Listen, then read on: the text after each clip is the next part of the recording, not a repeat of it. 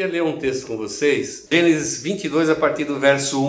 Diz assim o texto: Algum tempo depois, Deus pôs Abraão à prova. Deus o chamou pelo nome e ele respondeu: Estou aqui. Então Deus disse: Pegue agora Isaac, seu filho, o seu único filho, a quem você tanto ama, e vá até a terra de Moriá. Ali na montanha que eu lhe mostrar, queime o seu filho como sacrifício. No dia seguinte, Abraão se levantou de madrugada, arriou o seu jumento, cortou lenha para o sacrifício e saiu para o lugar que Deus havia indicado. Isaac e dois empregados foram juntos junto com ele. No terceiro dia, Abraão viu o lugar de longe. Então disse aos empregados: Fiquem aqui com o jumento, e eu, menino, vamos ali adiante para adorar a Deus. Daqui a pouco nós voltamos. Abraão pegou a lenha para o sacrifício e pôs nos ombros de Isaac. Pegou uma faca e fogo, e os dois foram andando juntos. Daí a pouco o menino disse: Pai. Abraão respondeu: Que foi, meu filho? Isaac perguntou: Nós temos a lenha, o fogo, mas onde está o cordeirinho, cordeirinho para o sacrifício? Abraão respondeu: Deus dará o que for preciso, ele vai arranjar um cordeirinho para o sacrifício, meu filho. E continuou a caminhar juntos. Quando chegaram a um lugar que Deus havia indicado, Abraão fez um altar, arrumou a lenha em cima dele, depois amarrou Isaac e o colocou sobre o altar em cima da lenha. Em seguida pegou a faca para matá-lo, mas nesse instante, lá do céu, o anjo do Senhor o chamou, dizendo: Abraão, Abraão, estou aqui, respondeu ele. O anjo disse: Não machuque o menino e não lhe faça nenhum mal. Agora sei que você teme a Deus, pois não me negou o seu filho, seu único filho. Abraão olhou em volta e viu um cordeirinho preso pelos chifres no meio de uma moita. Abraão foi, pegou o carneiro e ofereceu como sacrifício em lugar do seu filho. Cuida sua, sua fronte, nós vamos orar ao Senhor agora. E vamos pedir que Ele fale conosco agora. Que Ele fale exatamente aquilo que nós precisamos ouvir, não aquilo que nós queremos ouvir. Vamos orar. Pai, em nome de Cristo Jesus, primeiramente nós queremos agradecer o fato de estarmos aqui, é tão bom estar junto e que a gente possa realmente crescer, Senhor, nessa tarde, entendendo melhor a tua palavra, a tua vontade, entendendo melhor, Senhor, a nossa posição no teu reino. Dá-nos a tua bênção agora e fala com cada um, Senhor. Em nome de Jesus Cristo. Amém e amém. A gente fala muito sobre cuidado de Deus, como Deus realmente é gracioso com, com o ser humano através desse texto, mas tem algumas coisas em particular que me chamam a atenção nesse texto. Primeiro, a própria pessoa de Abraão. Eu costumo dizer que ele é o cristão lá do Velho Testamento. É chamado pai da fé, porque ele teve uma experiência com Deus porque ele acreditou em Deus, ele creu. E todos nós somos cristãos, né? Nós tivemos experiência com Deus, experimentamos coisas tremendas e poderosas com Deus, porque nós cremos, não houve qualquer tipo de merecimento. Abraão é uma pessoa igual a qualquer outra pessoa. Não podemos dizer assim que ele tinha um, em particular alguma coisa que atraiu a Deus, agradou a Deus. Não. Simplesmente Deus lhe fez um convite e ele creu e ele aceitou. E envolveu completamente a sua vida naquilo que ele creu. Ele obedeceu. E a obediência implica sempre em transformação, em mudança. Quando nós obedecemos a Deus, é, nós deixamos velhas coisas para viver novas coisas, novas experiências. E ele creu, e isso foi importante, porque o crer de Abraão nos atingiu dois mil anos depois com a promessa de Deus fez para ele que todas as nações da terra seriam abençoadas através da vida de Abraão. E a benção veio porque ele creu. Ele não era um homem da lei, apesar de viver lá no Velho Testamento. E apesar dele ir para fazer um sacrifício, não havia ainda a lei de Moisés que exigia sacrifícios. A lei veio praticamente 500 anos depois, que é bastante tempo. E outra coisa que me chama a atenção, eu não lembro de outro, outro, outra ocasião onde Deus tenha pedido um sacrifício. A gente vê que depois da separação do homem da presença de Deus por causa do pecado, algumas pessoas tentavam agradar a Deus, oferecer a Deus alguma coisa através de sacrifício. Mas pela primeira vez não foi uma coisa espontânea, alguém que se propôs a oferecer alguma coisa para Deus. Não, foi Deus quem o pediu. Deus pediu Abraão uma prova da sua fé. A prova da sua fé era uma oferta, uma oferta muito grandiosa, muito importante para ele. E se você voltar um pouquinho na história, você vai ver que Isaac não era apenas um filho, era filho único e um cara com mais de 100 anos de idade e uma mulher também idosa.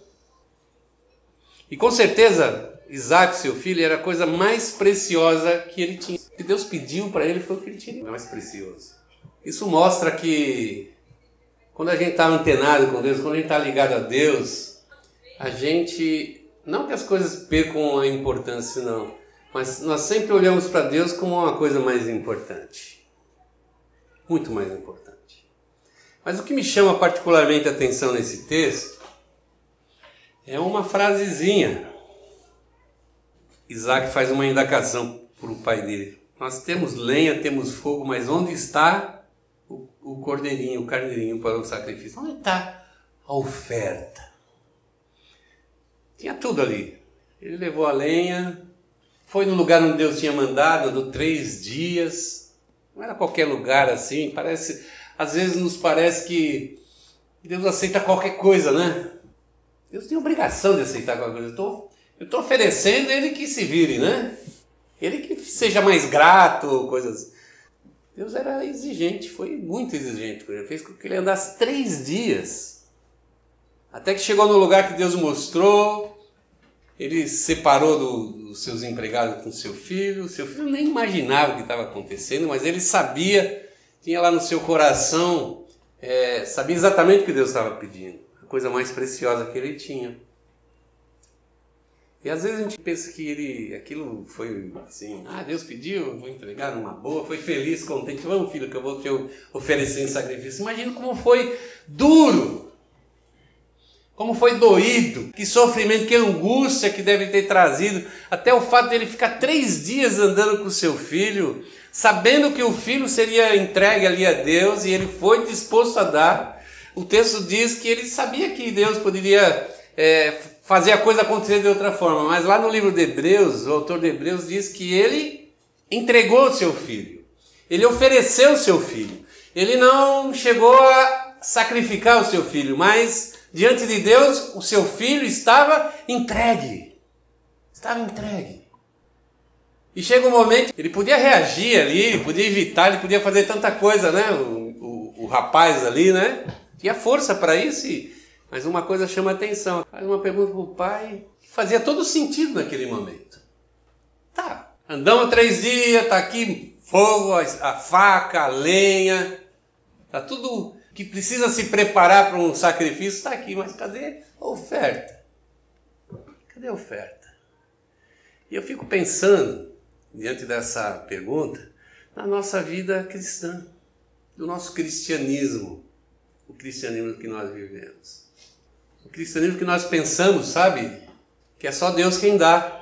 Um cristianismo passivo, que eu só recebo, que eu só tenho benefício.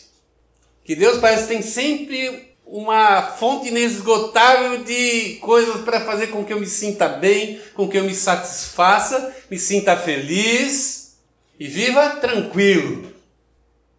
Mas se você olhar bem como se processa o cristianismo, vamos ver que é um cristianismo que exige, é um cristianismo que nós temos que levar a nossa oferta.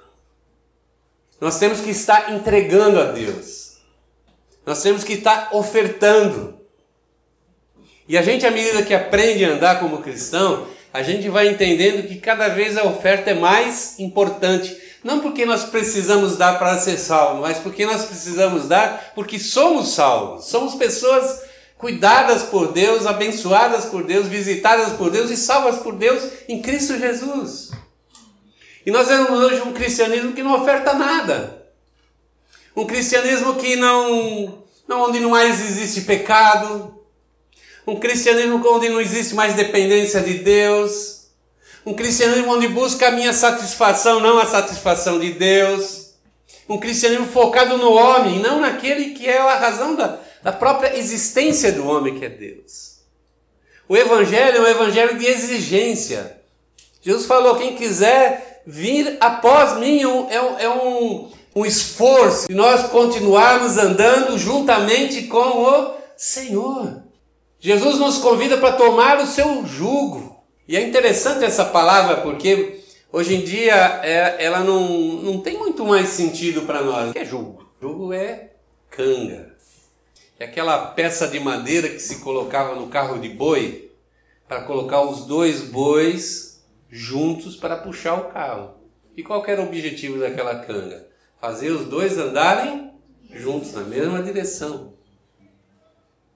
Normalmente o boi mais velho, que era instruído, levava o boi que estava aprendendo o caminho. E quando Jesus fala isso, ele está dizendo assim: ó, você tem que andar junto comigo. Não é andar por mim, né? Gente está andando por mim. Onde você está andando? Estou andando por aí, mas estou andando por, por Jesus. Não, andar com Jesus é andar junto com Jesus. Junto com Jesus. E muitas vezes a gente percebe a distância que nós estamos do caminho de Jesus, mas nós achamos que isso é mais ou menos mesmo assim.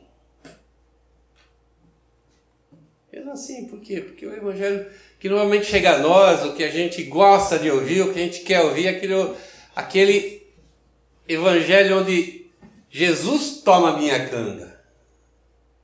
Ele tem que andar comigo.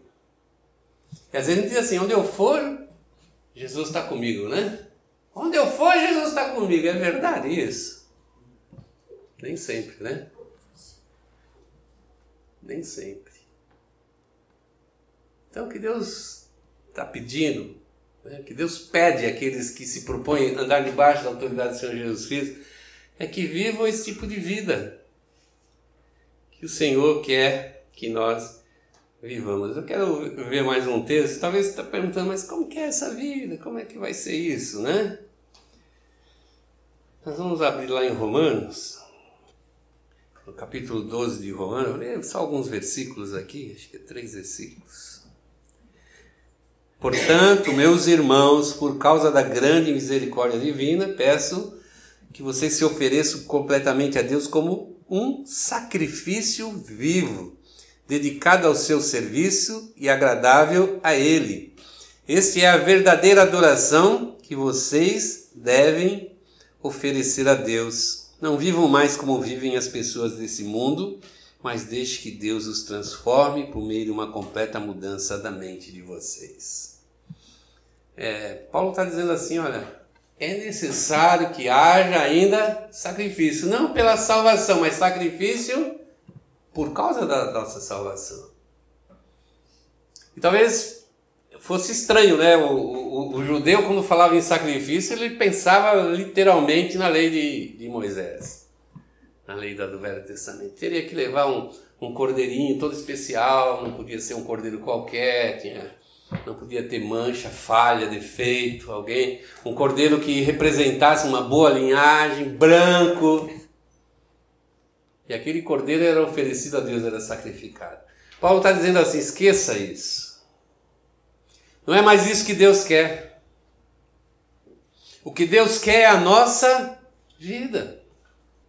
Paulo está dizendo, é, é, um sacrifício vivo. Por que, que é sacrifício vivo? Porque ele não vai ser imolado lá no altar, é um sacrifício que nós vamos fazer diariamente, cotidianamente. O próprio Paulo diz assim que todos os dias nós somos levados para o batedouro, né? Todos os dias a gente tem que morrer para que Jesus Cristo viva em nós. Não é morrer, morrer literalmente, mas é nós morrermos por uma decisão pessoal, morrer por nossos interesses, para nossas vontades, para os nossos propósitos, como ser humano. Não que a gente vai ser um, um zumbi daqui para frente, não, mas que nós vamos colocar as coisas, os propósitos de Deus sempre em primeiro lugar na nossa vida. Na nossa vida. Quando nós fazemos isso, nós estamos vivendo dessa forma que o apóstolo Paulo está dizendo que é a forma como Deus deseja que nós vivamos. E ele diz mais: que é esse sacrifício vivo, é um, é um, é um serviço dedicado a Ele e agradável a Ele. Nós temos que aprender que o cristão não está aqui para se agradar a si mesmo. A igreja não é lugar de a gente se agradar, é lugar de a gente agradar a Deus. A Deus. Nós ficamos felizes quando nós sentimos que estamos agradando a Deus e não vivendo como filhos mimados. Hoje, nesse evangelho esvaziado, esse evangelho que não tem oferta, que não traz, não pode trazer sofrimento, não pode trazer nenhum tipo de, de dor, sabe? Porque nós somos uma geração que não pode sentir dor. Se doer, eu pulo fora. Se traz sofrimento, escolha outro caminho. Parece tudo tão fácil. O evangelho centrado no homem, centrado no bem-estar do homem, e não em agradar ao Senhor. Não ia agradar a Deus. O evangelho, logicamente, é um evangelho onde se entrega, onde tem oferta, é um evangelho que tem que ser tomada uma decisão para se andar nesse evangelho, porque nem sempre é uma coisa desejável, uma coisa que agrada, nem sempre é uma coisa que a gente bate palminha, sabe? Fala, opa, eu sou o fofinho do Pai do Céu, né? A gente sofre, a gente chora, a gente às vezes até se desespera. A gente tem a certeza que sempre, em cada momento, aquela situação não passa desapercebida do nosso Pai. No tempo certo e da forma certa. Deus apresenta lá o, o cordeirinho, né? E vem para o alívio, vem para mudar o nosso coração. E uma coisa importante, não é, da experiência de, de Abraão para a gente terminar, é que no texto ali o anjo, quando, quando diz para ele: Não faça nada com seu filho, porque Deus agora sabe que você o ama. Deus sabe que você o ama. O Evangelho que se oferece, o Evangelho que se entrega, é o Evangelho que Deus percebe em nós o amor. E o texto lá em Romanos diz assim: que essa é a única e verdadeira forma de adorar a Deus.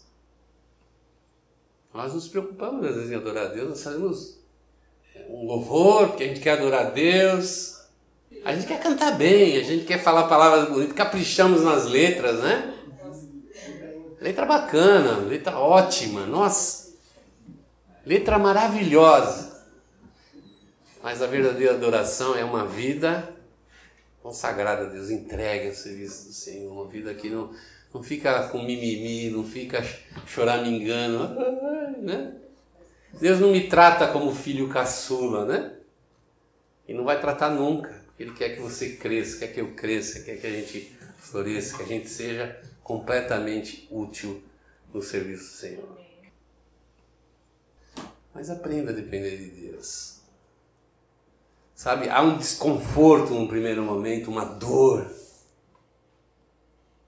mas depois, quando você percebe o que está por trás daquilo, o amor de Deus, aquilo te sossega. Eu estou lendo sobre o apóstolo Paulo e vejo um cara cheio de lutas, de dificuldades, e está cantando na prisão, ao mesmo tempo ele está sofrendo, ele está angustiado, mas ele faz um canto de vitória. Eu estou sempre num estresse desgraçado, mas eu nunca estou destruído, eu nunca estou confuso, eu nunca, sabe? Porque ele sabia com quem ele andava. E se tem alguém que conheceu de fato o amor de Deus, foi o apóstolo Paulo, que passou por experiências que a gente nem imagina, né? Nossas experiências são flores perto do que ele passou. Então, se coloque na mão de Deus.